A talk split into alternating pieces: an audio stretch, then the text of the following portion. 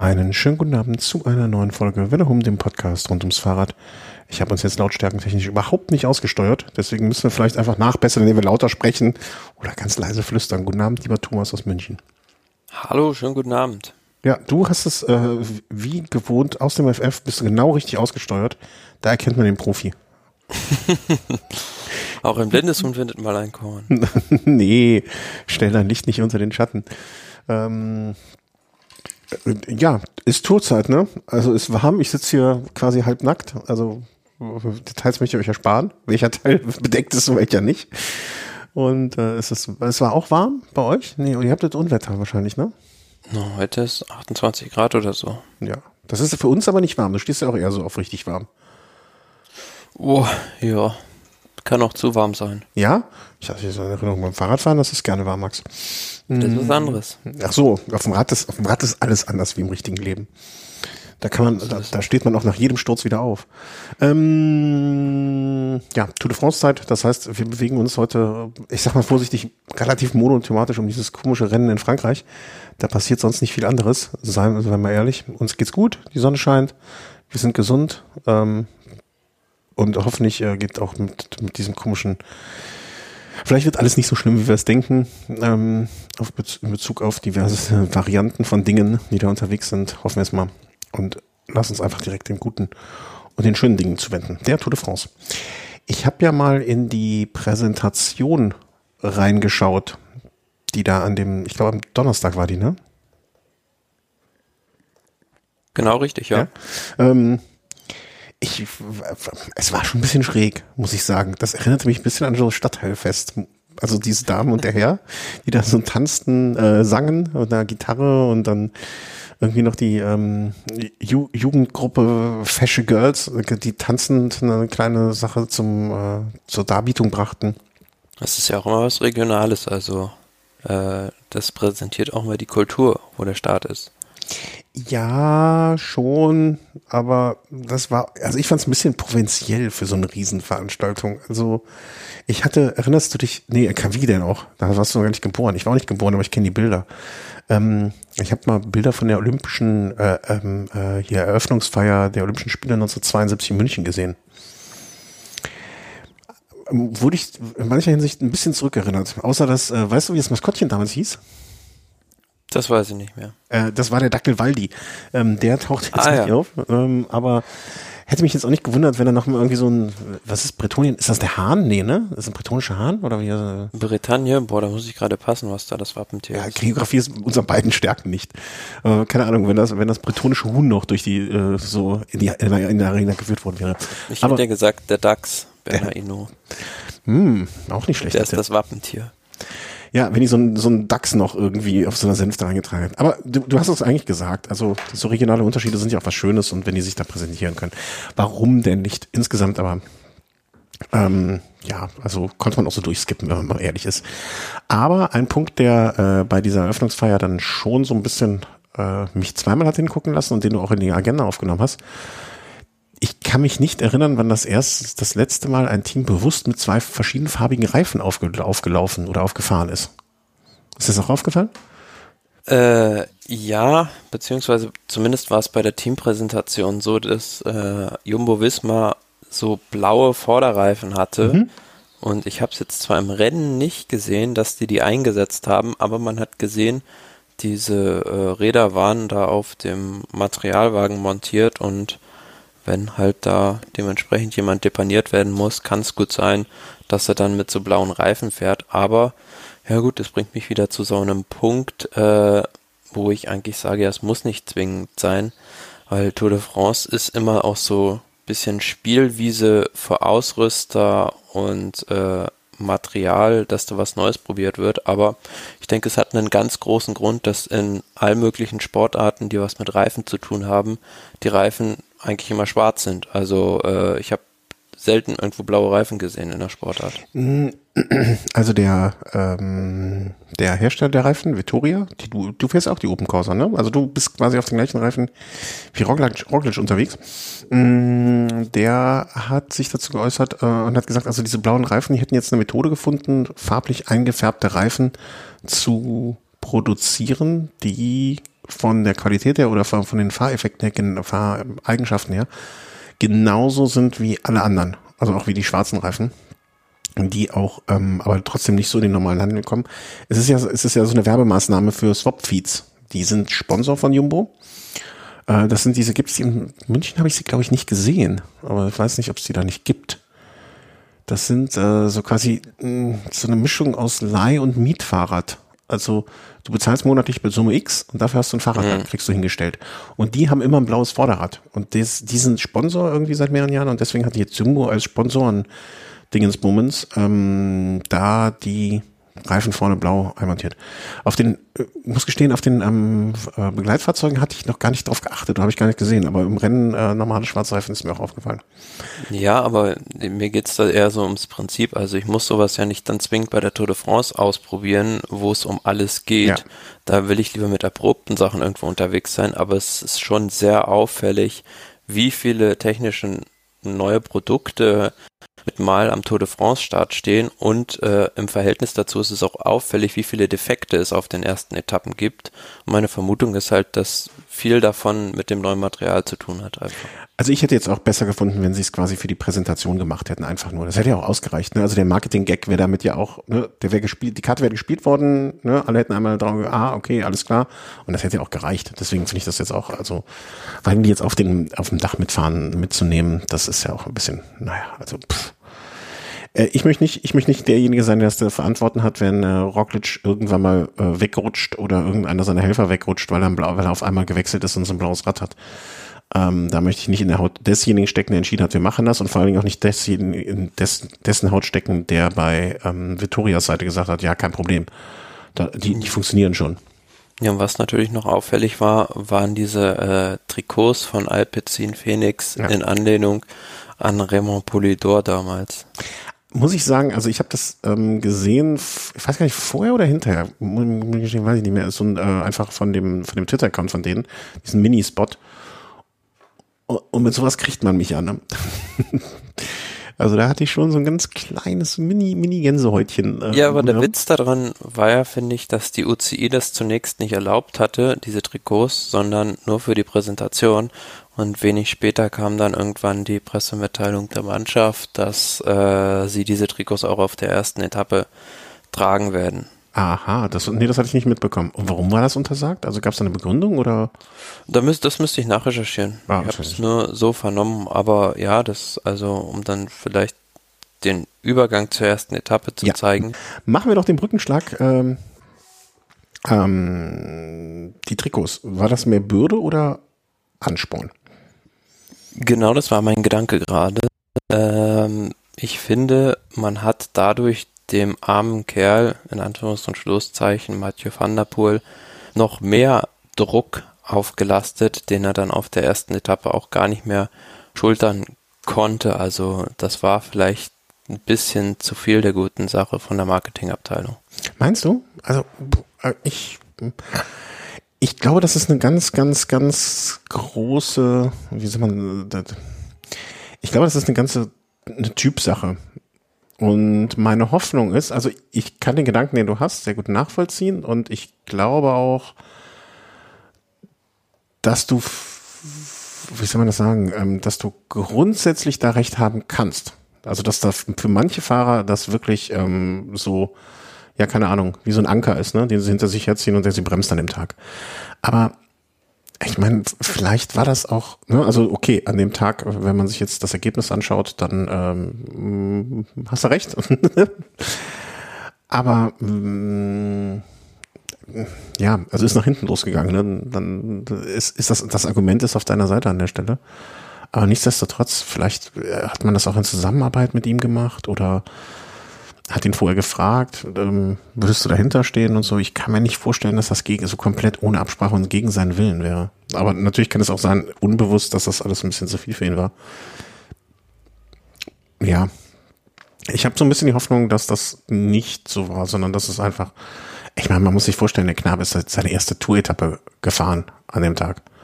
Ne, und das da, da direkt bei der ersten Tour-Etappe dann zu gewinnen, das, das wäre dann, also die Geschichte, die hätte man ja, hätte man sich ja noch. Ja, aber noch, war der Haushof-Favorit? Ja. Äh, Ja, schon so ein bisschen, aber sind ja, es ist ja viel passiert und, und ne, wie gesagt, seine erste Etappe. Ich meine, wenn man jetzt sich so anguckt, wie es weiterging, ähm, dann hat sich ja irgendwie dann auch alles, ohne jetzt groß zu spoilern zu wollen, alles zum Guten gewendet. Ähm, und vielleicht, also ich glaube nicht, dass ihn das so, da, ne, wir können jetzt beide nicht in seinen Kopf reingucken, ne, aber an dem Tag hat es vielleicht einfach nicht sollen sein. Also ich finde das, äh, ich, ich fand das eine schöne Maßnahme und ich verstehe deinen Punkt und, wenn man den Fahrer besser kennen würde, also dann, dann gibt es vielleicht auch genug Argumente dafür. Aber so denke ich mir, mei, der ist, wie alt ist der? Äh, wo habe ich ihn denn hier? Ich habe gar nicht, ich habe gar nicht rausgefunden, ich sehe gar nicht, wie viel da er geworden ist. Vielleicht habe ich ihn jetzt überblendet. Van der Poel an ja. dem Tag. Der ist als einer der letzten, glaube ich sogar als letzter Fahrer der Favoritengruppe, nee, als drittletzter mit 20 Sekunden, auf, auf Platz 20 mit äh, 8 Sekunden Rückstand reingekommen. Ah, okay, habe ich aber. Ja, also so ein, so ein ich, ich hoffe zumindestens, dass du nicht recht hast. Wobei ich auch nicht die besten Argumente dagegen habe, äh, um es so rum mal zu sagen. Aber ähm, insgesamt ja auch alles, äh, also Alaphilippe ist jetzt ja auch nicht der schlechteste äh, Sieger für den Tag. Also ich glaube, den hatten wir dann, Michael Matthews, Alaphilippe, die hätten wir jetzt sonst auch mit auf der Rechnung gehabt. Oder hoffe ich, hatten wir auf der Rechnung. Schon ja, nur ich fand am Ende dieses Finale auf der ersten Etappe, also es waren insgesamt fast 200 Kilometer, 197,8, fand ich äh, letztlich schwieriger, als es auf dem Papier ja. aussah. Ja. Also da hat man schon gesehen, dass da äh, am Ende kaum noch ein Sprinter irgendwie dabei war. Also Michael Matthews war da in dieser ersten Gruppe schon die Ausnahme, weil dahinter waren dann schon die ganzen Klassementsfahrer. Man hat es dann auch gesehen nach der Attacke von Alaphilippe, sind dann Roglic und Pogacar höchstpersönlich nachgefahren und haben sich da bekämpft schon in diesem kurzen Anstieg drin. Also da war von, von Sprintern weit und breit nichts mehr zu sehen. Nee, also das hätte man ähm, wirklich vorher nicht so, also äh, hatten wir auch nicht. Also wir hatten schon so gesagt, okay, das ist jetzt für so einen Matthews, à la Philippe, für ähm, Valverde und für solche Leute etwas. Aber dass dann so direkt am ersten Tag da ähm, die, die, ja dann schon die Feste unter sich da fast sind, ähm, das hätten wir, glaube ich, also hat keiner so richtig vermutet. Mm. Wobei man auch sagen muss, dass das von der König perfekt eingefädelt war. Also unten rein sind die halt gleich in den ersten Positionen äh, gefahren und wenn du da halt auf Platz oh, 4, 5 bist oder so, dann hast du schon 4-4 gewonnen und dann kam natürlich auch gleich die Attacke von Ala Philipp, wo die anderen erstmal einen Moment brauchten, um überhaupt in der Lage zu sein, zu reagieren und da hatte er dann halt schon einen substanziellen Vorsprung und da war es dann auch schwierig für einen einzelnen Fahrer da nochmal hinzukommen. Mhm.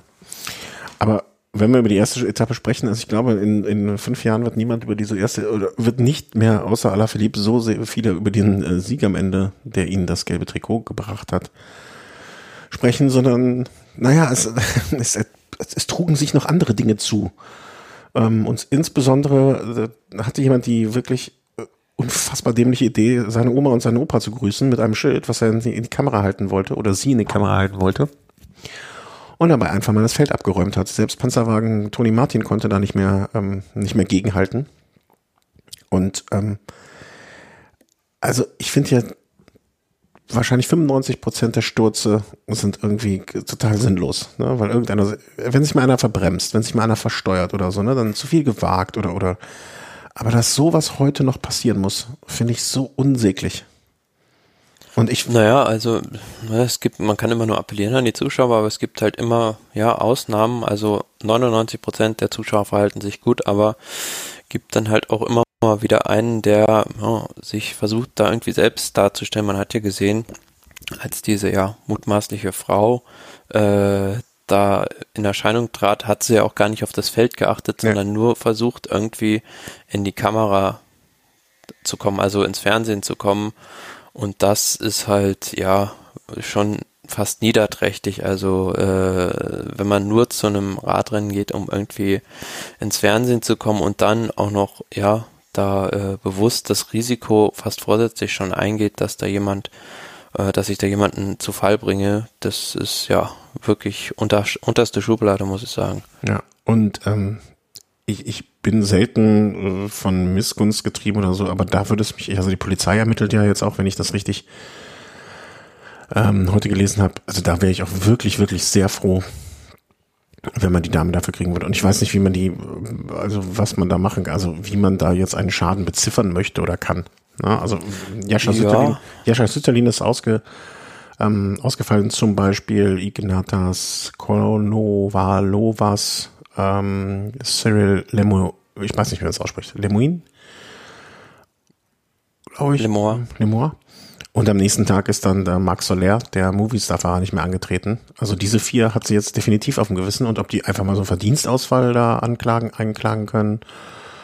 Naja, also ähm, was ich dann ein bisschen unlogisch fand, rein rechtlich gesehen, dass die ASO diese Frau also angezeigt hat, weil der ASO ist ja der wenigste Schaden entstanden hm. dadurch. Also gut, da sind dann ein ähm, paar Fahrer vielleicht weniger im, im Feld, aber das ist ja noch kein großer finanzieller Schaden oder sonst irgendwie was für die ASO, sondern vielmehr den Fahrern und den Teams entsteht ja, ja durch den Verdienstausfall, wie du schon gesagt hast, einen Schaden. Ja gut, also ähm, diese Frau ist jetzt zur Verhandlung ausgeschrieben und äh, ich habe hier einen Artikel bei der L'Equipe gefunden gestern. Ähm, da heißt es, ähm, die französische Polizei hat ähm, halt so ein Gesuch gestartet ähm, und man glaubt, dass sie aus dem deutschsprachigen Raum halt kommt, weil äh, dieses Schild Omi und Opi halt, ja, also ist auf Französisch ja nicht so gebräuchlich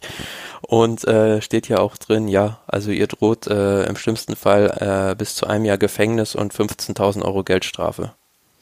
Involuntary Injury heißt es hier Involuntary als äh, Tatbestandteil. Mhm. Also ich, ich wüsste jetzt nicht, was für eine Strafe ich gerecht fände. Also da, dann bin ich zum Glück nicht derjenige, der sich das ausdenken muss oder der, der dazu sich Gedanken machen muss.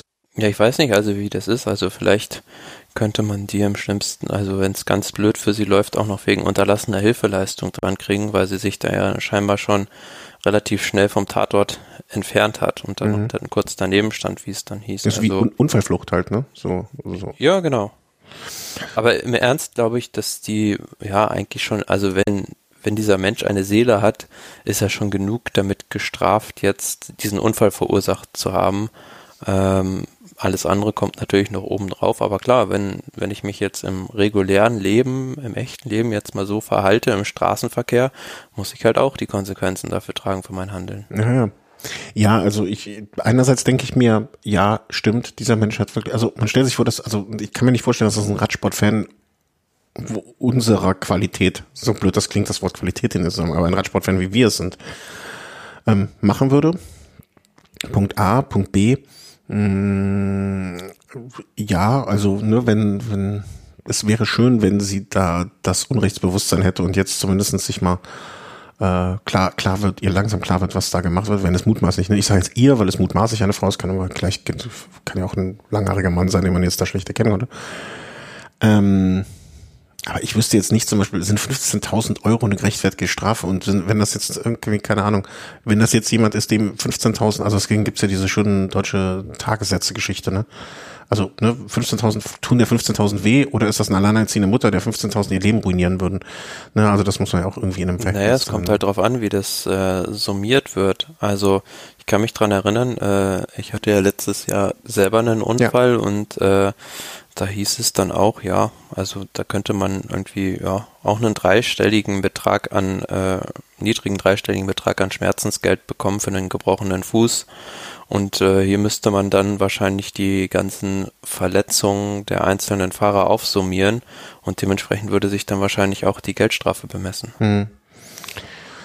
Ja, also äh, unseren Hörern brauchen wir, glaube ich, nicht zu sagen, wie man sich bei einem Radrennen, oder ich hoffe zumindest, dass man unseren äh, Hörern und Hörerinnen eh nicht ähm, sagen muss, wie man sich bei einem Radrennen zu verhalten hat, dass das nicht geht. Ähm, es tut mir wahnsinnig leid für Jascha Sütterlin. Ne, die anderen Fahrer waren mir jetzt nicht so bekannt, aber ist jetzt ist jetzt irgendwie nicht so das, was man sich vorstellt für das Team DSM und ihn. Ähm, sehr traurig. Marc Soler auch, äh, Team Movistar. Ähm, war auch ein Fahrer. Ja, Ellbogenfraktur ist bestimmt auch nichts wirklich, wirklich Angenehmes. Ähm, nee, zumal Marc Soler sich beide Ellbogen gebrochen hat und dann noch ins Ziel gefahren ist. Boah, boah das möchte ich gar nicht, boah, möchte ich gar nicht vorstellen. Naja, also der einzige, der sich an dem oder einer der wenigen, der sich an dem Tag wirklich richtig freuen konnte, war damit äh, also Julian Alaphilippe, ähm, der ins gelbe Trikot geschlüpft ist. Äh, Gesamtwertung vielleicht nochmal nachgetragen, dann auch die natürlich identisch ist mit der Stage-Wertung. Alaphilippe vor Michael Matthews, Primus Roglic schon auf dem Podium, Jack Hake von Team Bahrain auf Platz 4, Keldermann, Pogacar, Godu, äh, Sergio Iguita, da muss ich nochmal ausfragen, muss ich nochmal nachfragen. Da hat mir jemand erzählt, wie man es richtig ausspricht, ob das richtig ausgesprochen ist. Hatten wir nicht darüber auch gesprochen? Higuita? Higita. Higita, genau. Higita, sowas. Bauke Mollema und auf Platz 10 der mutmaßliche Kapitän Gerard Thomas vom Team Ineos.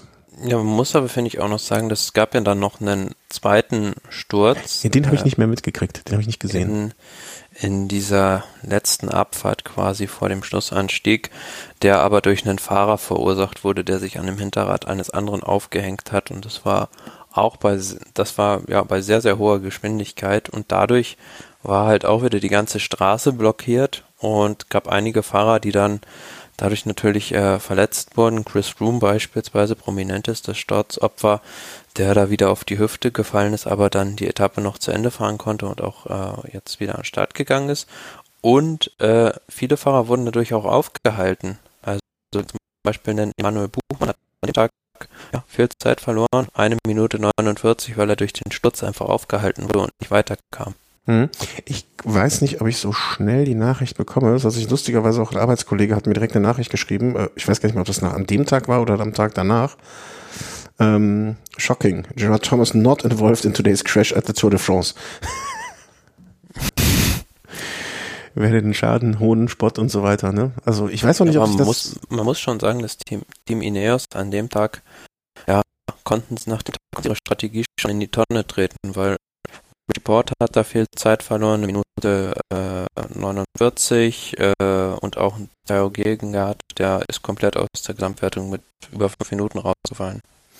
Ja, aber das, äh, ich sag mal, das tut denen nicht weh. Also die haben ja noch, haben ja noch ein paar Kandidaten da für glorreiche Taten, aber ähm, ich, ne, also vielleicht kommt, trudelt da noch der ein oder andere ähm, jetzt weiter durch, aber ich glaube, das Team Ineos, also gucken wir mal nach der Etappe zumindestens.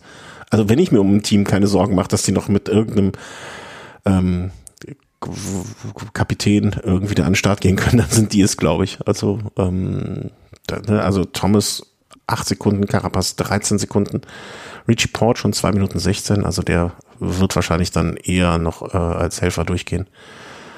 Ja, mal gucken. Also, ich glaube, Sorgen müssen die sich noch nicht machen. Ähm, gut. Kommen wir zur Etappe Nummer 2. Das war die Etappe am gestrigen Sonntag. Die ging dann von per, Gott. Perrault Girec nach ja, Das ist aber auch wirklich für einen nicht französisch sprechenden Menschen ein schwieriger Name. Die Mühe de Bretagne kriege ich ja hin, ne? aber den, wo sie gestartet sind, weiß ich nicht, nie gesagt.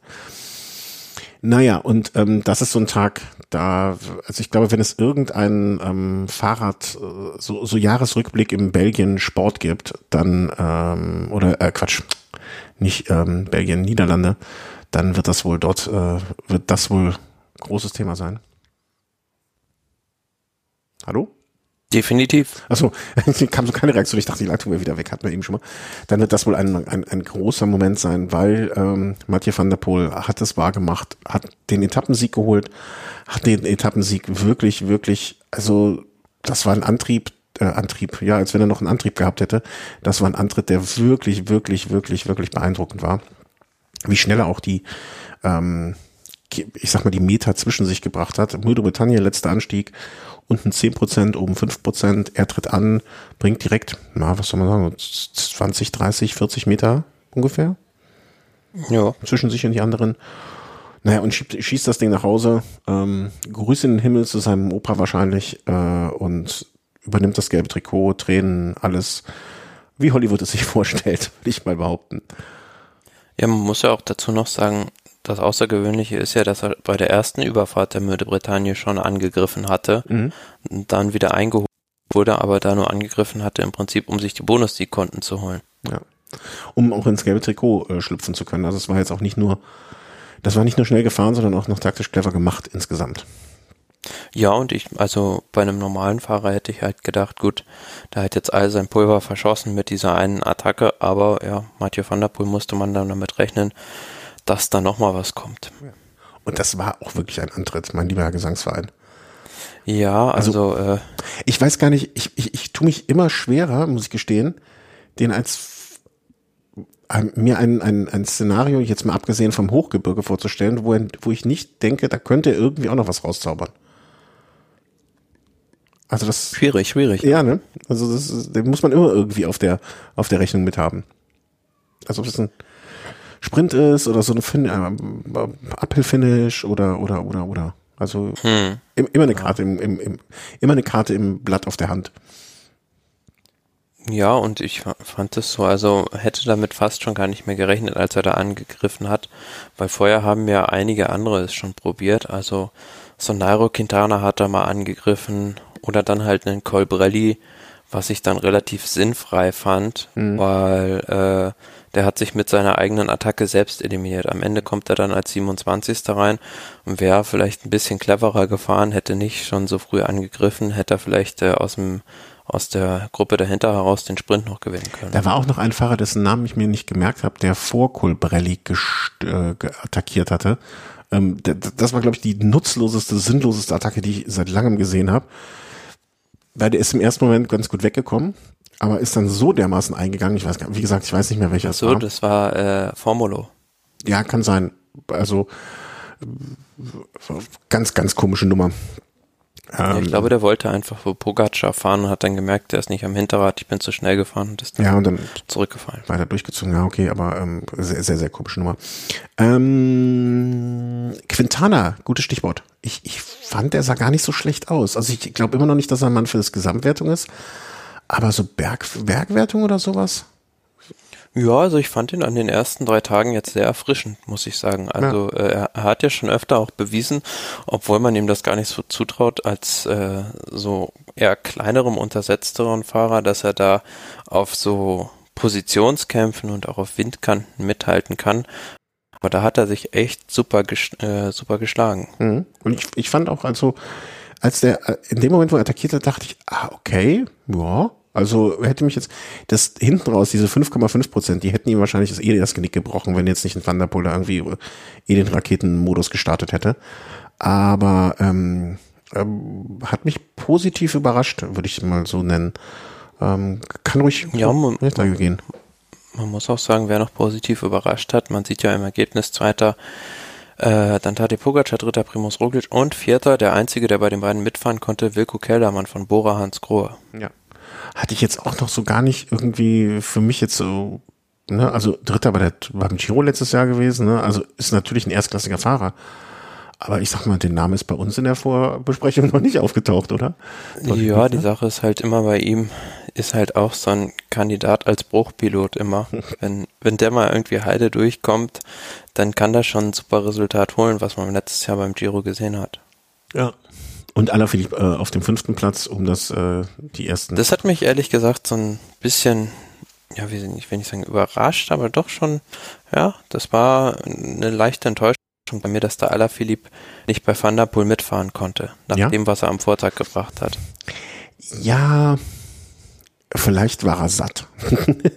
er hat seine Etappe, er ja, aber gibt, er, gibt ja, er gibt ja nicht freiwillig das gelbe Trikot dann wieder her. Nee, freiwillig nicht. Also der, der packt das jetzt nicht noch schön mit Schleifchen ein.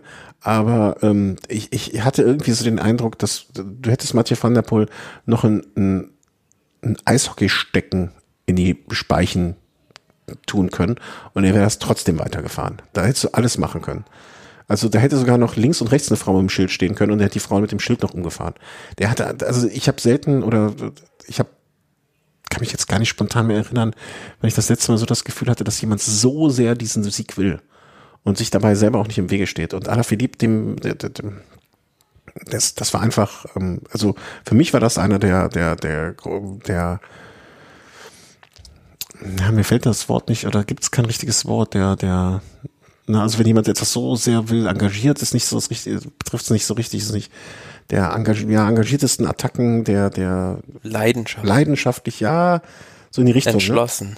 Ne? Ja, das sind alles so, wenn du dir so ein, so, ein, so, ein, so ein Bild vorstellst, sind das einzelne kleine Puzzleteile, die das Bild zusammenstellen. Leidenschaftlich, äh, entschlossen, ähm, un, un, un, da gibt's noch irgendwas mit un am Anfang. Unwiderstehlich ist vielleicht auch noch so ein Wort.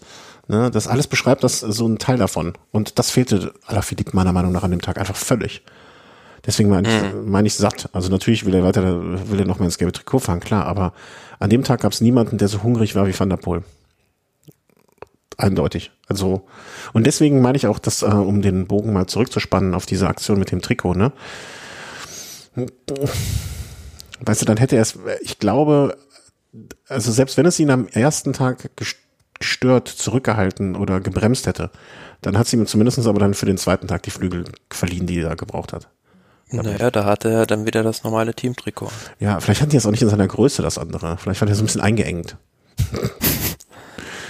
ja, das, er, er, sah auch so wirklich, also er hatte mich, ähm, einmal habe ich zwischendurch gedacht, ich sehe den, den jungen Marcel Kittel wieder vor mir. So mm. von der Statur auf dem Rad, wie er da drauf gesessen hat, wie er dieses Rad fast unter sich verwrungen hat. Äh, nur mit der Fünf-Frisur weiß ich jetzt nicht so ganz, wie ich das hinkriegen soll in meinem Kopf, aber ja. Also, tolle Etappe, ähm, äh, toller Sieg von äh, Mathieu van der Poel und ähm, gab es eigentlich, also so ein paar Stürze zwischendurch? Gab es, äh, glaube ich, schon, aber der Etappe jetzt nicht so nicht, nicht so dramatisch wie, äh, wie, wie, auf der ersten Etappe. Also ich gucke mal ins Ergebnis rein. Ja klar, Do Not Start, Max Soler, ja. aber das war ja noch jemand, der am Vortag äh, sich da schon sehr schwer verletzt hatte. Ja, der sich schon zerschossen hat. Also, ähm, Van der Poel vor Pogacar, Roglic, Kellermann, hast du schon gesagt, Alaphilippe, Mollema, Vinegard, Igita, Latour, äh, Haik und so weiter und so fort. Im Gesamtklassement, wie schon angekündigt, Mathieu van der Poel von Platz 20 auf Platz 1 hochgestürmt, völlig zu Recht. Und es waren auch genau die acht Sekunden, ne, die er an Zeitbonifikation bekommen hat, die es am Ende den Unterschied gemacht haben. Ja. Stellt man sich mal vor, hätte er nicht gemacht, boah, würde ich ärgern. Ja, vor allem Philipp Pogacar, Roglic, Keldermann und so weiter und so fort. Grünes Trikot, ne, ist jetzt noch relativ, soll man sagen, also nee, nicht große Aussagekraft. Alaphilippe van der Poel.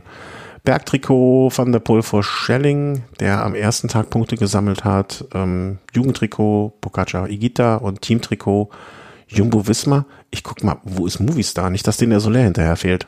Das könnte sein. Ja, aber was ich noch sagen wollte beim Bergtrikot, ich finde das bemerkenswert, wie der Ide Schelling von Bora da drum fährt und auch, äh, ich weiß nicht, ob du das gesehen hast, wie der das halt feiert. Nee, das habe ich nicht mitgekriegt. Muss mir nochmal sagen. Also der ist halt unterwegs auf der, auf der ersten Etappe war das, bei der Bergwertung, äh, ist er halt noch so für, also war er alleine und ist dann für die Fans noch gesprintet und hat dann mit den Fans gefeiert, dass er die Bergwertung da gewinnt an dieser vierten Kategorie. Ach, das, nee, das habe ich nicht mitgekriegt, finde ich aber sehr schön. Das klingt für mich, äh, das, das möchten wir halt sehen, weißt du? Das, äh, solange es nicht albern ist, ne, weil er irgendwie keine, das, das so Fanservice und so weiter, das finde ich schön. Ja, und auch auf dieser zweiten Etappe, da war dann am Anfang schon äh, so eine Gruppe weggefahren von drei, vier Leuten und äh, er ist dann, glaube ich, vier oder fünfmal hinten aus dem Hauptfeld hat er noch attackiert, bis er dann endlich vorne äh, in der Gruppe war, ähnlich entschlossen wie Van der Poel. Mm, okay. Ja, schön. Also, äh, merkt euch mal Ide Schelling, den müsst ihr in den nächsten Tagen beobachten. Mal gucken, wie weit das geht mit diesem Bergtrikot. Ich befürchte nicht allzu lange. Aber mal, was hat er denn sonst so auf der Palmaris bisher? Äh, ach. Ist seine erste Grand Tour jetzt. Ja, aber großer Preis. Nee, nicht seine erste Grand Tour, sondern seine erste Tour. Er ist letztes Jahr schon die Vuelta gefahren. Aber er hat jetzt, ne, da hat er mal hier einen achten Platz im, im Baskenland, da fährt man ja auch Berge, Katalonien-Rundfahrt, also so ganz ganz ohne 29. Platz der Bergwertung. Oder? Nee, Punkte. Na egal. Behalten wir immer auf, im Auge bei den nächsten, im Auge, behalten, ja doch, behalten wir im Auge bei den nächsten Tagen. Sind wir jetzt schon bei der Etappe Nummer drei. Also eigentlich sind damit ja schon ein Siebtel der, äh, der Tour rum. Mein Gott, wie schnell das doch geht. Äh, und das war die Etappe von heute. Und da muss ich auch sagen, ich habe ein paar Szenen gesehen, so also zwischendurch mal äh, beziehungsweise hinterher in der Zusammenfassung ein paar Sachen angeguckt noch. Ich las, ich benutze ja gerne mal so, um mich nur ganz kurz schnell zu informieren, von äh, den Tour Tracker. Kennst du die App? Das so, so, die machen einfach auch ein Live, Live, Live Tracking ja. und, Und ähm, da schrieb jemand, eine der verrücktesten Etappen, die er je gesehen hat. Ich, ich meine, solche Tickerschreiber, ich kenne nur einen Tickerschreiber, den ich für sehr vernünftig halte. Ähm, alle anderen Tickerschreiber habe ich oftmals auch den Eindruck, dass man ein bisschen zur Übertreibung neigt. Ist, gehört das zum Job damit dazu? Das hängt immer vor der, von der Person ab, die hinter der Tastatur sitzt. Okay, das heißt, wenn du also beim Pferderennen von äh, Stuttgart-Iffezheim äh, de, über de, den dritten Platz von Alrondo schreiben müsste, wäre die Euphorie nicht so groß. Wenn du aber den Nibalis Etappensieg beschreiben würdest, wirst, wirst du schon ein bisschen durch die Decke gehen. Das könnte sein. Also was ich gesehen habe, war schon so, dass ich dachte, Mai, was ist das denn? Also das Sturzfestival geht einfach weiter. Ich glaube, das, äh, das, das ist ein Teil der Geschichte. Ja, also das war eigentlich auf dem Papier eine Sprintetappe, 182,9 Kilometer, Lorient nach Pont-Louis.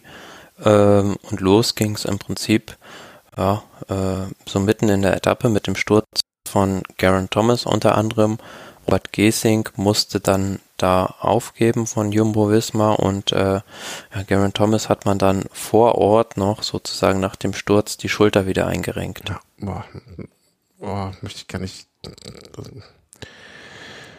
die gute Nachricht ist, äh, er hat keine weiteren Frakturen erlitten und äh, steht, stand jetzt am Montagabend voraussichtlich am Dienstag dann äh, wieder am Start. Mhm. Also, also ich habe einen Arbeitskollegen, der, der, dem passiert das auch öfter mal, dass der sich die Schulter ausrenkt. Also so irgendwie. Dann, jeden Morgen oder was? Nee, nicht jeden Morgen, aber ich, ich meine mich erinnern zu können, dass ich zweimal daneben saß und das passierte einfach so irgendwie. Also so auch unbeschreibbar wie. Und der konnte sich, kann die sich dann mittlerweile oder konnte sich auch, ich, ich denke, gehe davon aus, er kann es doch immer, äh, sich selber wieder einrenken dann und dann geht's auch weiter im, im Karton. Aber das ist schon kein Spaß, sage ich mal vorsichtig. Und ähm, möchte ich nicht bei sein. Nee, definitiv nicht. Aber es war, war ja dann nicht leider der einzige Sturz des Tages. Ja. Das ging dann ja noch äh, weiter also es war dann im Finale drin, recht schmale Straßen, möchte ich sagen. Und ähm, da war es dann so, dass es äh, da ja das halbe Team Jumbo Wismar dann wieder abgeräumt hat. Der Leidtragendste war in dem Fall Primoz Roglic selbst, der da einfach, hat man dann im Fernsehen gesehen, quasi so rechts aus dem Bild rausgefallen ist, direkt auf den Hintern, mhm. äh, aufs Steißbein. Und ähm, ja, da haben jetzt auch die Untersuchungen ergeben am Montagabend, dass er keine Brüche erlitten hat.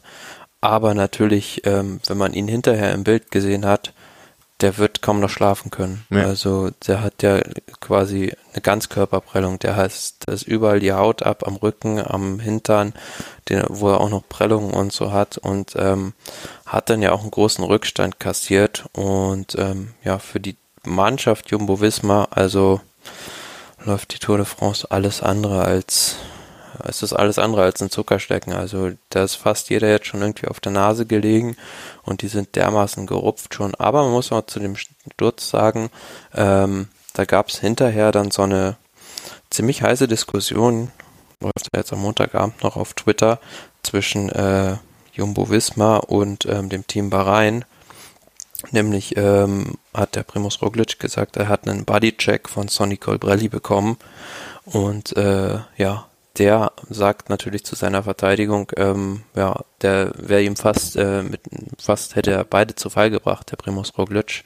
Und mhm. der hat sich dann sozusagen nur seinen Platz gehalten. Und ähm, ja, ist schwierig zu sagen, wenn man da glauben soll, weil ja, es ohne, gibt da ohne Bilder. Ne, es gibt, ja, es, es gibt halt noch keine konkreten TV-Bilder, aber ich bin mir relativ sicher, standen relativ viele Zuschauer, dass da vielleicht jemand äh, gefilmt hat und ähm, ja, ich möchte mich da nicht auf eine Seite schlagen.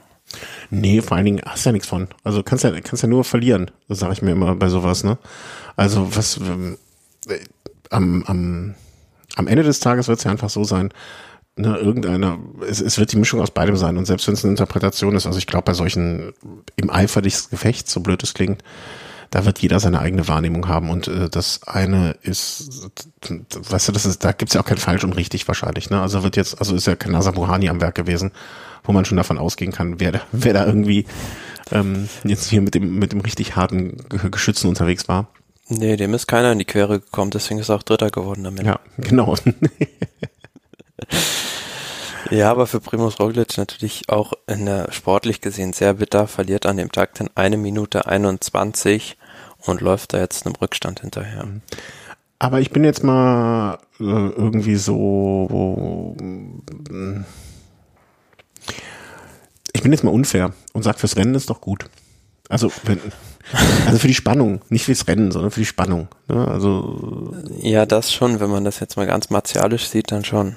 Ja. Aber ähm, ja, also, um das noch, um das dann noch chronologisch vielleicht ja genau, ich wollte nämlich fortzuführen. Es war, dann gab's der, ja, es war nicht der erste und letzte.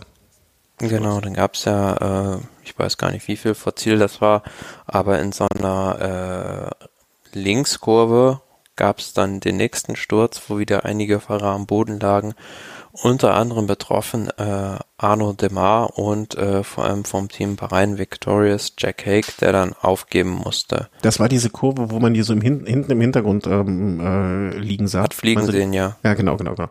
Ja, man muss sich jetzt heutzutage, also man muss vielleicht schon wie bei irgendwelchen Viren äh, den einzelnen Stürzen so Namen oder Nummern geben, damit man weiß, über welchen Sturz man sich noch unterhält.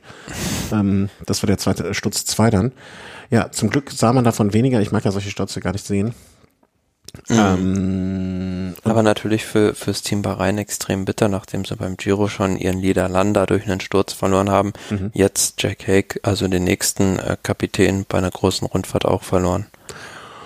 Und das war ja auch nicht der letzte Sturz. Ne? Und ich muss gestehen, ich habe vor dem letzten Sturz schon gelesen gehabt, bevor ich ihn dann später äh, im, im TV-Bildern noch gesehen habe. Und ich dachte mir irgendwann so, das, das kündigte sich ja auch, irgendwie hatte ich so das Gefühl, dass Sagan entweder an dem Tag komplett auf Krawall gebürstet war oder dass die anderen sich alle gegen Sagan verschworen hatten und auf Krawall gebürstet waren. Also das ist, ich dachte schon so zwei, dreimal, ach jetzt krass, ach nee, doch nicht, äh, jetzt, äh, nee, doch nicht. Und jetzt, ach jetzt, endlich. Weil der fuhr da auch irgendwie ganz komisch durch das Peloton da durch, hatte ich so den Eindruck. Also mm, da hat sich da zum Schluss ja relativ äh, hart durchgewühlt, wenn wahrscheinlich auch im Rahmen der Regeln aber schon immer so waren da ein paar grenzwertige Situationen dabei, wie du schon richtig gesagt hast. Und es war absoluter Chaos-Sprint. Also einzig Alpecin Phoenix hat da noch einigermaßen ordentlich angefahren mit einem Zug. Also man hatte gesehen, Van der Poel war sich nicht schade, sich da im gelben Trikot äh, einspannen zu lassen und ähm, für Temelier anzufahren, der dann am Ende auch gewonnen hat. Ja, und dahinter ähm, kam es dann halt zu dem letzten Sturz äh, der dann auch zum Ausscheiden von Caleb Ewan geführt hat, nämlich Caleb Ewan hat sich äh, meines Erachtens nach einfach am Hinterrad des Alpecin-Fahrers, ich glaube es war sogar Tim Mellier, aufgehängt und dann äh, Sagan noch mitgerissen. Mhm. Ja, der Caleb Ewan ist jetzt auch, also ich habe den auch noch von diversen Sprints so in Erinnerung, dass der wie so eine Kanonenkugel auf der äh, auf der Bahn hin und her flitzt und äh, von links nach rechts und rechts und links fliegt. Also jetzt auch ein Kandidat, wo sowas mal passiert, aber dass die zwei da an der Stelle aneinander geraten, was heißt aneinander geraten, aufeinander geraten, ineinander geraten, wie auch immer. Das sah schon spektakulär. Und man hatte auch echt, also fand ich zumindestens ähm, für diesen Sturz, also für das, was da in, bei dieser Geschwindigkeit an der Stelle passiert ist, ähm, die haben wenig Leute mit abgeräumt. Das hat mich noch fast am meisten gewundert, weil eigentlich sind ja, glaube ich, nur die zwei richtig auf die Nase gefallen. Ja, aber daran sieht man mal, dass die, äh, was die Sprinter für eine Radbeherrschung ja. da auch haben. Also die sind da halt in ihrem Metier und die können auch mal was austeilen und was einstecken. Wenn da so ein Klassementsfahrer plötzlich mit vorne mitmischt, dann wird's halt chaotisch. Also, der, der Froome wäre nie wieder aufgestanden. also den, nee. den hätten sie ja. Und, und man sieht dann auch, also so ein Colbrelli beispielsweise, der ist da recht artistisch noch an diesem Sturz vorbeigekurvt. Das mhm. äh, hat mich jetzt nicht so sehr überrascht. Ich sehe jetzt hier gerade, ich spreche ja kein Französisch, das ist mein Problem, das Communiqué Medical, Medical. Ähm, mhm. Hast du das auch schon gesehen mit Gerard Thomas, Jake Hack, Simon ja. Clark, Caleb Ewan? Also, ich stelle mir gerade vor, wie die alle in so einem Wartezimmer sitzen oder liegen. Das naja, das, das Gute ist ja, weil, weil im Tourtross gibt's ja so eine mobile Röntgenstation, also so ein LKW einfach mit Röntgenanlagen. Und da werden die dann halt kurz hingefahren, reingebracht, guckt man, ob die was haben, ja, nein, zack, fertig. Mhm. Also müssen nicht erst groß ins Krankenhaus fahren. Ja, nichtsdestotrotz, also es gibt jetzt auch, also äh, irgendwie, die können ja trotzdem nicht zeitgleich alle ähm, nee, nee, gereinigt ja. werden, ne? Ja, das ist schon schon äh, ein ordentliches äh, Lazarett. Aber man muss ja sagen, also äh, dann am Ende die Etappe gewonnen von Tim Merlier vor Jasper Philipsen und Nassa Buani äh, für Alpecin Phoenix. Ähm, kann mich lange nicht dran entsinnen, dass äh, mal ein zweitklassiges Team da äh, zwei der ersten drei Tour-Etappen gewinnt. Mhm. Und, ähm, und dann auch noch in dem Trikot war es ja eigentlich äh, die ganze Zeit nicht, also mit dem falschen Trikot.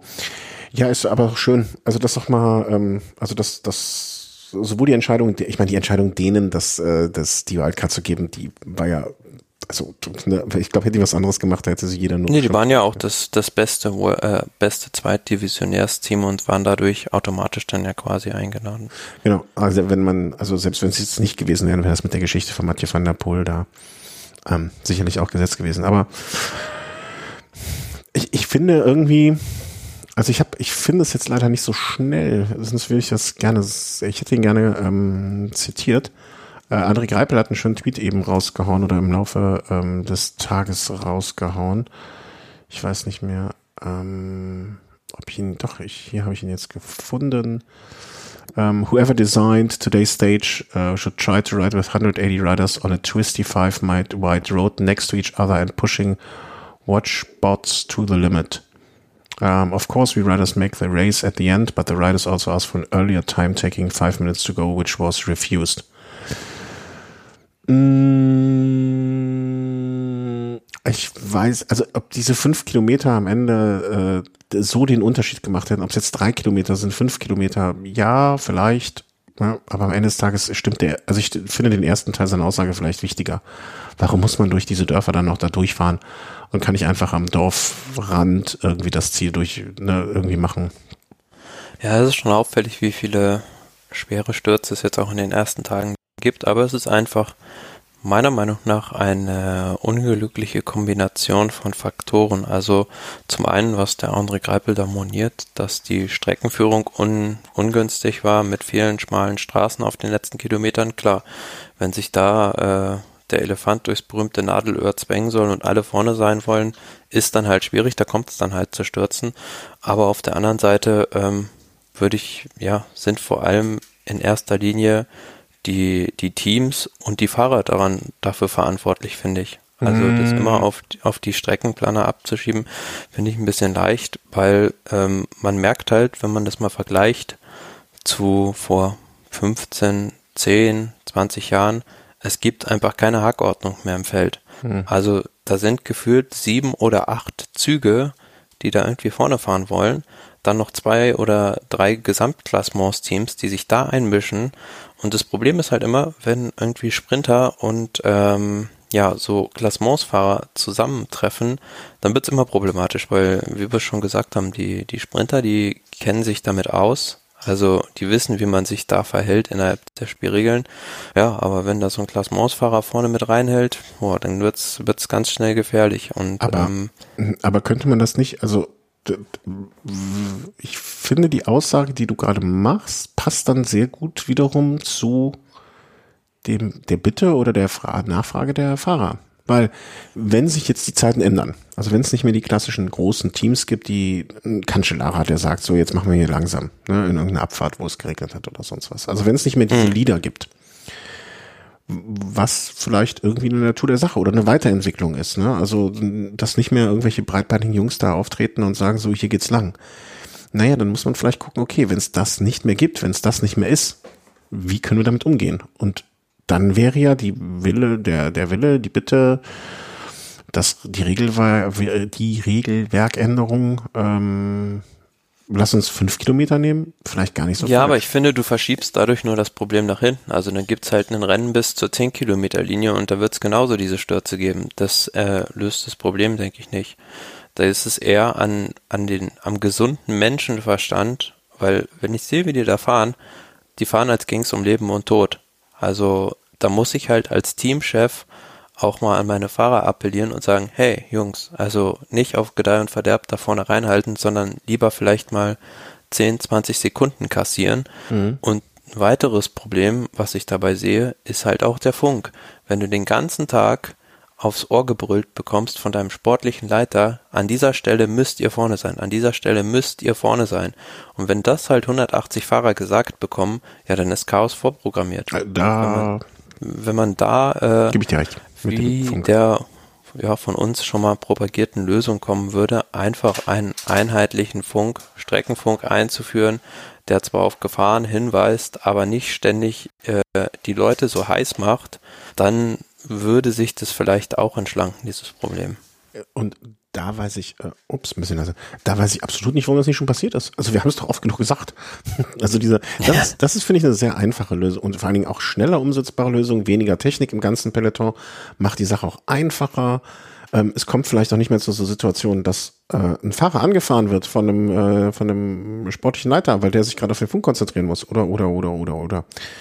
Insofern, ähm, Aber es ist halt sowas, was, was eine sehr unpopuläre Meinung bei Fahrern ist natürlich und bei sportlichen Leitern auch, weil du denen natürlich dann sozusagen äh, ihr Instrument oder eines ihrer Instrumente nehmen würdest. Und man liest dann, finde ich halt sehr oft die Beschwerden der Fahrer über die Veranstalter, aber ich finde, dieses äh, Problem hat halt zwei Seiten. Klar, die Veranstalter sind auch oft dadurch, äh, fallen die dadurch auf, so riskante Zielführungen zu machen, wie jetzt auf der Etappe beispielsweise. Es muss natürlich nicht sein, dass du da über so ja, enge Straßen fährst, aber auf der anderen Seite, ähm, die Fahrer machen das Rennen immer noch und äh, wenn ich halt von der sportlichen Leitung her mal so ein bisschen vielleicht Druck vom Kessel lasse, dann ändert sich da vielleicht auch was. Aber ansonsten kannst du theoretisch die auch auf einer Autobahn eine Zielankunft machen lassen. Wird immer dann äh, so Stürze geben, wenn sich die Einstellung nicht ändert.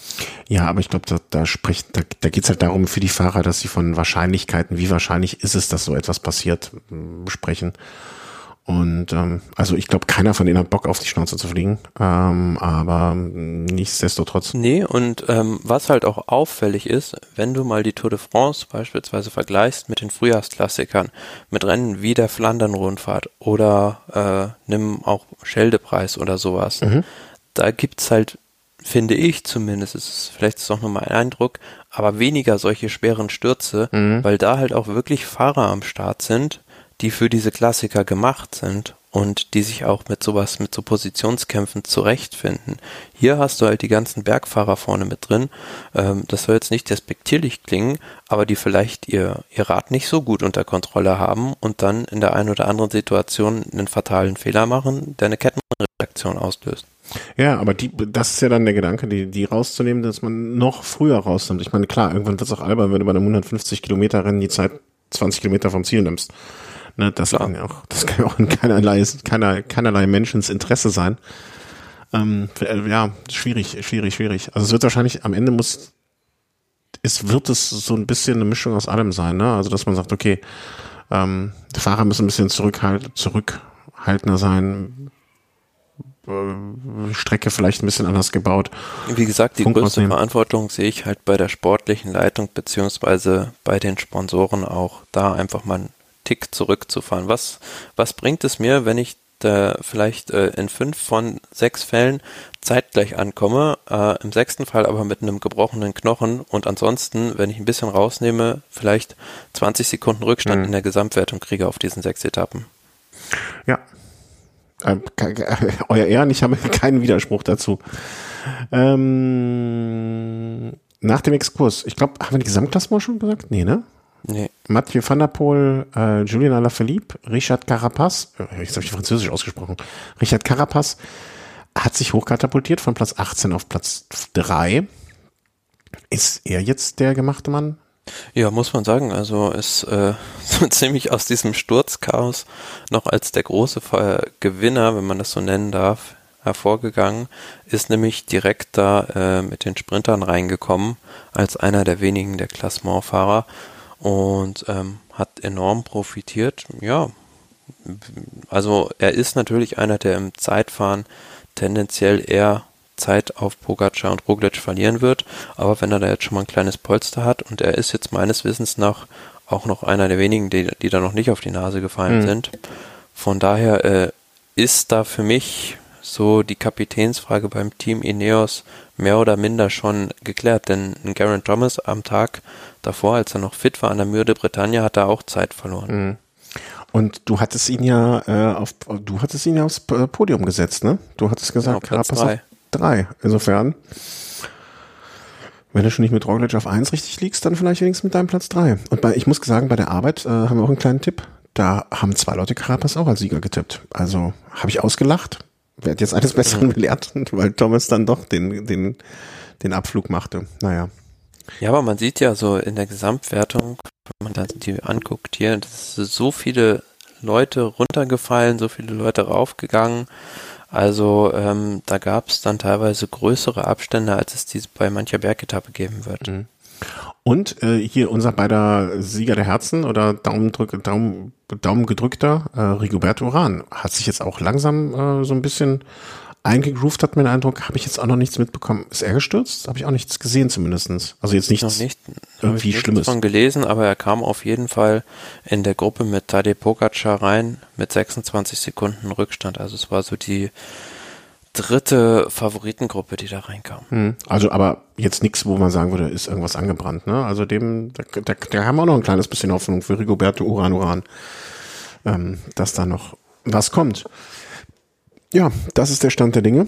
Hm, vielleicht äh, Punktetrikot ist jetzt immer noch aller Philippe van der Pulf, Tim Merlier, der natürlich dann heute die Punkte einkassiert hat. Man muss natürlich sagen, beim ja, grünen Trikot, hm? das war ein herber Rückschlag für Peter Sagan die letzten beiden Tage. Also zum einen, dass er da an der Müde Bretagne und auch schon der erste Tag, dass er da nicht äh, gepunktet hat. Er hat immer nur bei den Zwischensprints gepunktet. Und jetzt auch dieser Sturz. Also ich gehe mal davon aus, dass er dann vielleicht Dritter oder Vierter geworden wäre in diesem Massensprint jetzt. So, ja, ist er da, glaube ich, sogar komplett leer ausgegangen. Ha? Mhm. Und ähm, ja, er ist dann jetzt in dieser Punktewertung. 13. 13. hat 24 Punkte und wenn ich da beispielsweise gucke, oh, so ein Michael Matthews beispielsweise hat da halt schon 50 Punkte und ein mhm. Sagan hat 24, sind halt schon mal 26 Rückstand. Klar, die kannst du mit einer Etappe wieder wegmachen, aber naja, muss er sich muss er sich dann jetzt sputen und er ist auch verletzt. ja, und, und, und, und es kommen ja auch noch so Appeldinger, wo Michael Matthews mutmaßlich, würde ich jetzt behaupten, der bessere Fahrer sein könnte oder sein wird. Sich absolut genauso. Das hat er jetzt schon bewiesen bei der, bei der Mühe de Bretagne, dass er bergauf sogar besser ist als Peter Sagan. So, und ich lache mich schlapp, gleich, punktgleich mit Peter Sagan ist nämlich Mark Cavendish. Nicht, dass der noch vor Sagan landet im Trikot.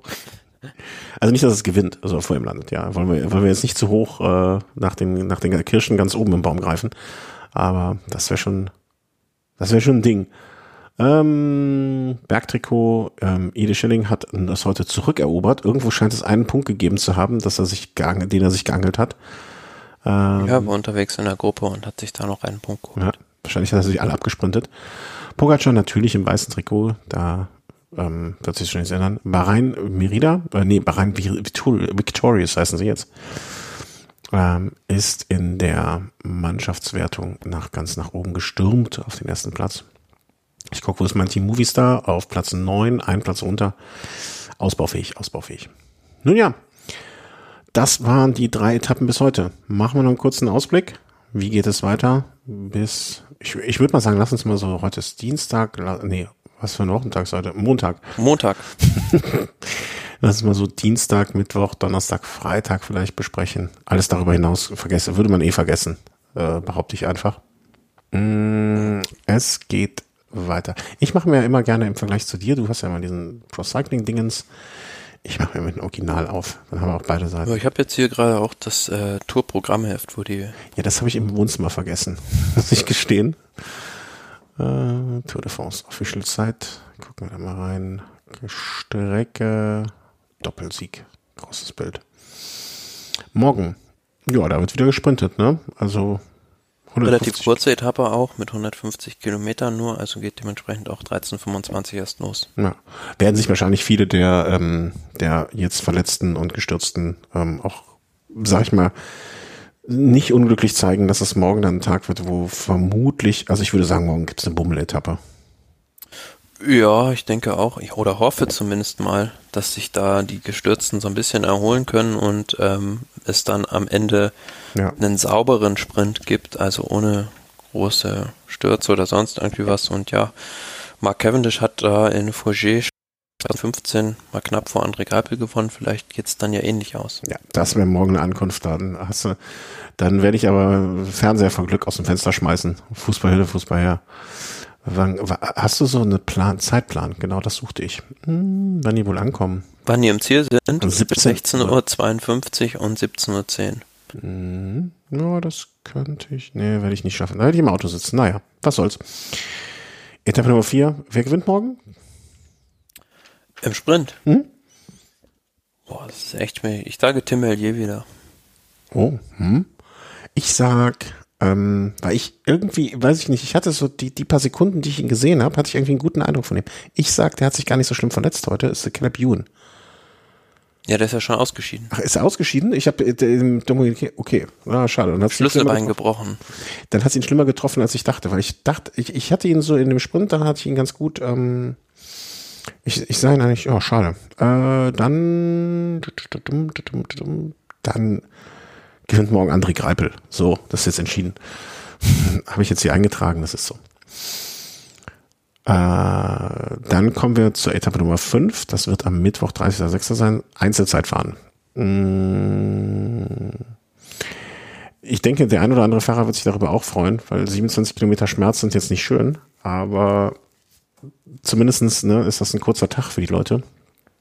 Und ähm, insofern werden sich da auch wieder ein paar holen können werden wir am Mittwoch danach einen neuen Führenden in der Gesamtwertung sehen?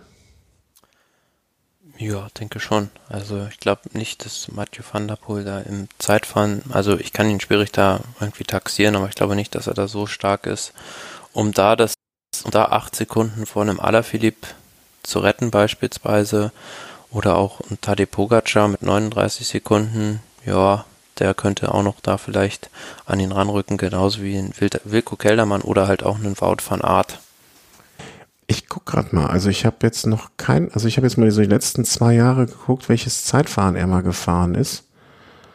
Ähm, ich sag mal, da war jetzt nichts, also Algarve-Rundfahrt da 36. zu werden, ist jetzt wahrscheinlich keine ähm, Referenz oder ein viereinhalb Kilometer Zeitfahren 2018 es sieht so aus zumindestens, als hätte er nicht äh, so viel Erfahrung da oder nicht, zumindestens hat er jetzt noch nicht viel auf der Uhr.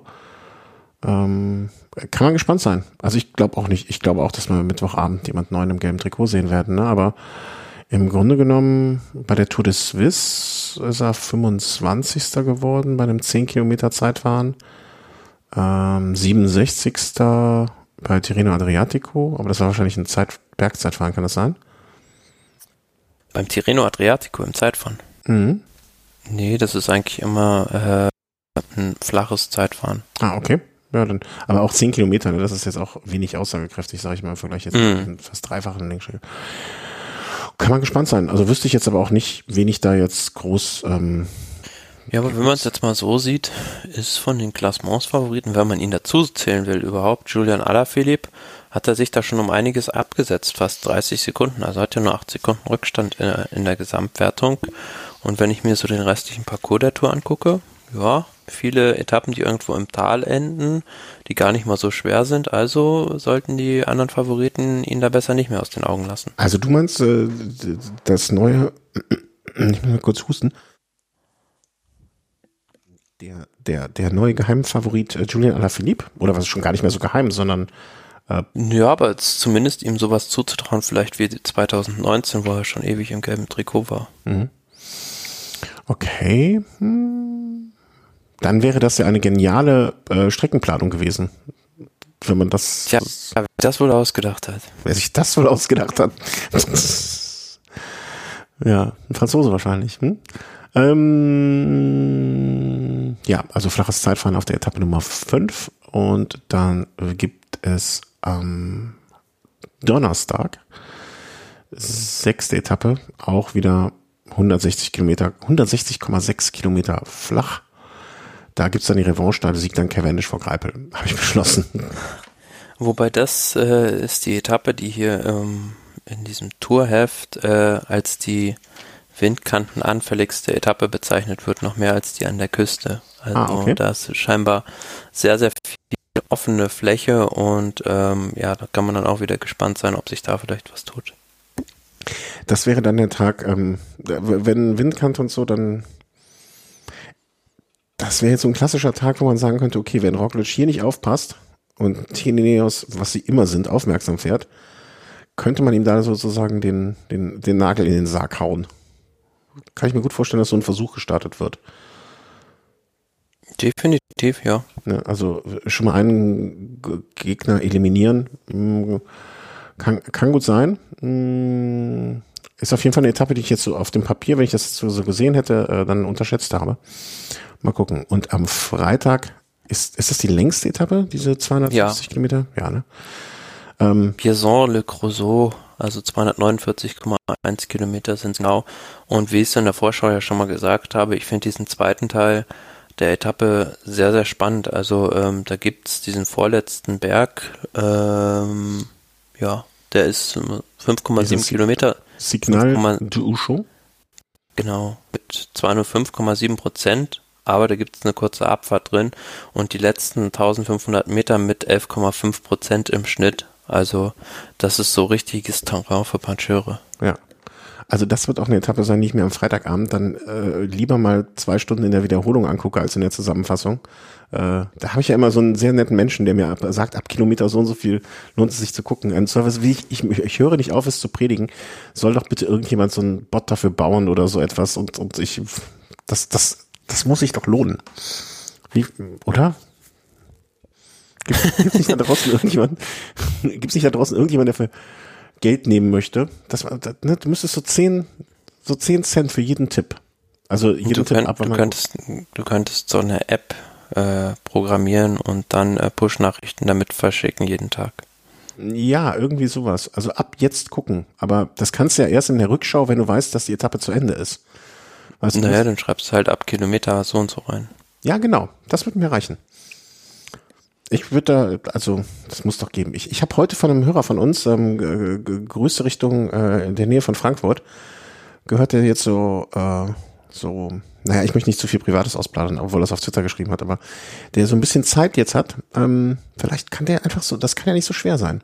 Man müsste nur so einen Pool von zehn Leuten haben, die diese App füttern und die machen dann hinter die Kohle durch, also ein Entwickler, der das Ding entwickelt und sagen wir mal so zehn Leute, die auf freiwilliger Basis ähm, die Information da reinkippen. Und dann machen die die Kohle, also für jede push benach also für jedes Rennen kann man sich so anmelden und kriegt dann pro Etappe kostet es 10 Cent oder 5 Cent oder so, keine Ahnung. Und dann kriegt man immer die also ich, Eigentlich ist der Businessplan schon fertig geschrieben. Naja, ähm, wer gewinnt das am äh, Freitag? wo wir schon mal bei Businessplan sind. Wer hat den, wer hat den besten Businessplan für den Tag? Eigentlich auf dem Papier auch wieder so eine Etappe für Ada Philipp. Ja, aber ich kann den Namen nicht mehr hören. Ich muss doch auch mal ein anderer. Ich? Naja, also so ein mhm. Mathieu van der Poel finde ich vielleicht schon ein bisschen zu schwer. Ja, das hätte ich jetzt auch sofort so unterschrieben. Ich sage dir, wer gewinnen wird. Ähm, ich hatte kurz ähm, den Michael Matthews noch auf der, auf der Agenda. Wobei ich glaube, dass es auch zu schwer für ihn sein wird. Also zumindestens diese, die, das wird ihn in der Mitte zu viel, zu viel Körner kosten, glaube ich. Ähm, ich muss noch mal kurz hier planen, in meinen Zettel gucken. Ich hätte einen Tipp noch. Ja, warte noch eine Sekunde. Ähm, ähm, ähm, ja, ich habe auch einen Tipp. Ich habe ich hab einen Tipp und noch einen Tipp. Ich habe zwei Tipps. Mal gucken, ob sie sich überschneiden. Sag mal, du dann, hast du einen oder zwei? Ich habe noch einen Tipp. Du hast noch einen Tipp? Dann sage ich mal meinen ersten und zwar, ähm, habe ich ihn vergessen. Äh, nee, der erste war, verdammt, ich habe es auch, Bauke Mollema.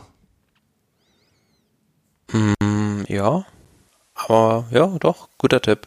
Oh, hey, wenn ich das von, wenn ich das von dir höre, dann das, bin ich ja schon fast beschämt. Ähm, Bauke Mollema, jetzt sagst du deinen? Pierre Latour. Pierre Latour. Pierre schon Latour. Ja. Mh. Der schlägt sich bislang äh, auf diesen Etappen super, auf den ersten zwei. Also war da auch einer der einzigen, die da versucht hat, haben hinter Alaphilippe hinterher zu fahren. Und neunter dann an der Müde Bretagne, der kann das sehr gut momentan. Ja, auch, ich gebe das Kompliment zurück. Herr Goldmann, auch ein schöner Tipp. Ja, sehr schön.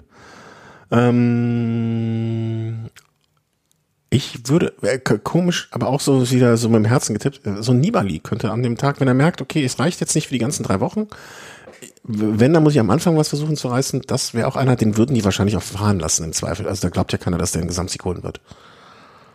Ja, aber ich glaube, für den ist das, äh, sind die Anstiege zu kurz. Hm, ich weiß nicht. Also guck mal, dieser Anstieg, also dieser vierte Kategorie, also es kommt ja erst dieser drei Kategorie, 3,2 Kilometer, der ist ja nix.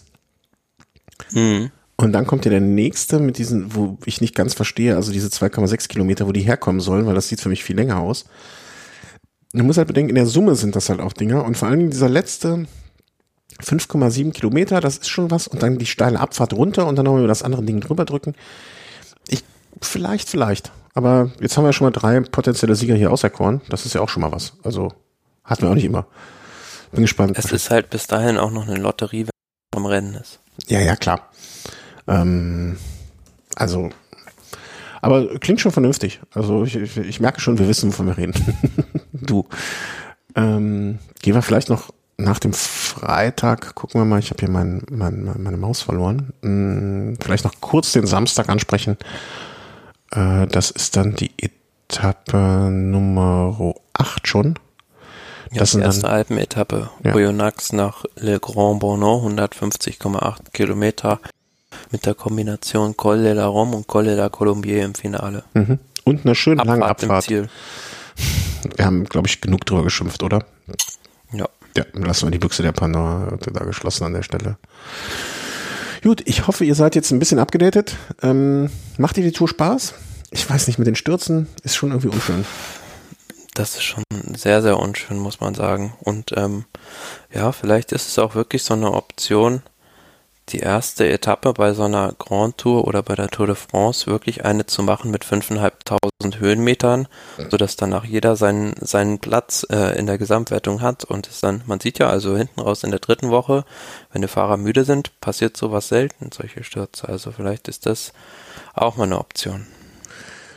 Interessante Option, aber ich weiß irgendwie nicht, was ich davon halten soll, um ehrlich zu sein, weil dann hätten wir, ja, du hast nicht das Risiko von Massenstürzen dann. Also zumindest nicht auf dieser ersten Etappe und danach äh, gibt es dann ja schon ordentliche Abstände.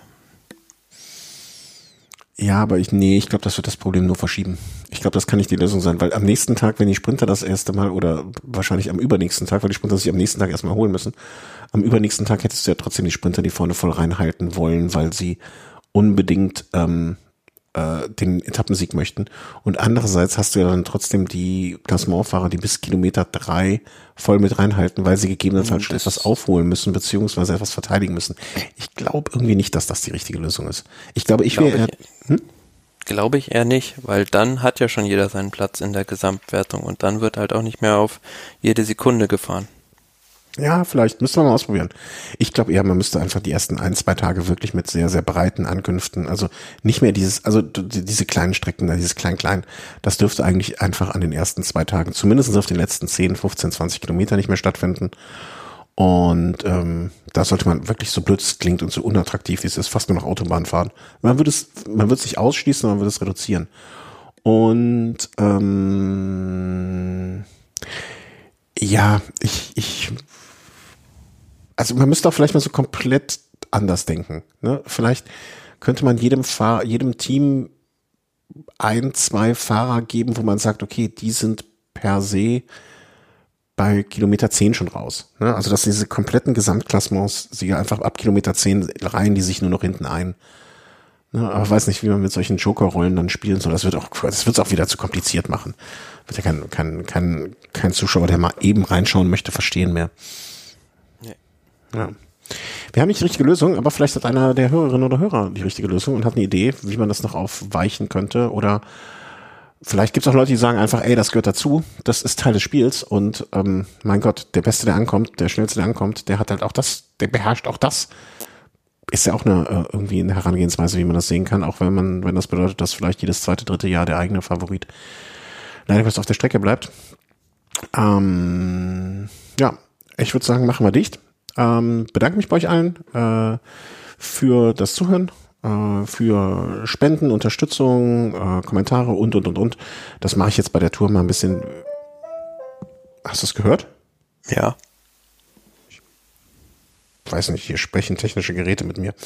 Ähm, das mache ich am Ende, äh, werde ich mich einmal ganz dezidiert bedanken und würde das sagen, dass wir die Folgen jetzt ein bisschen kürzer halten. Mach was jetzt kurz.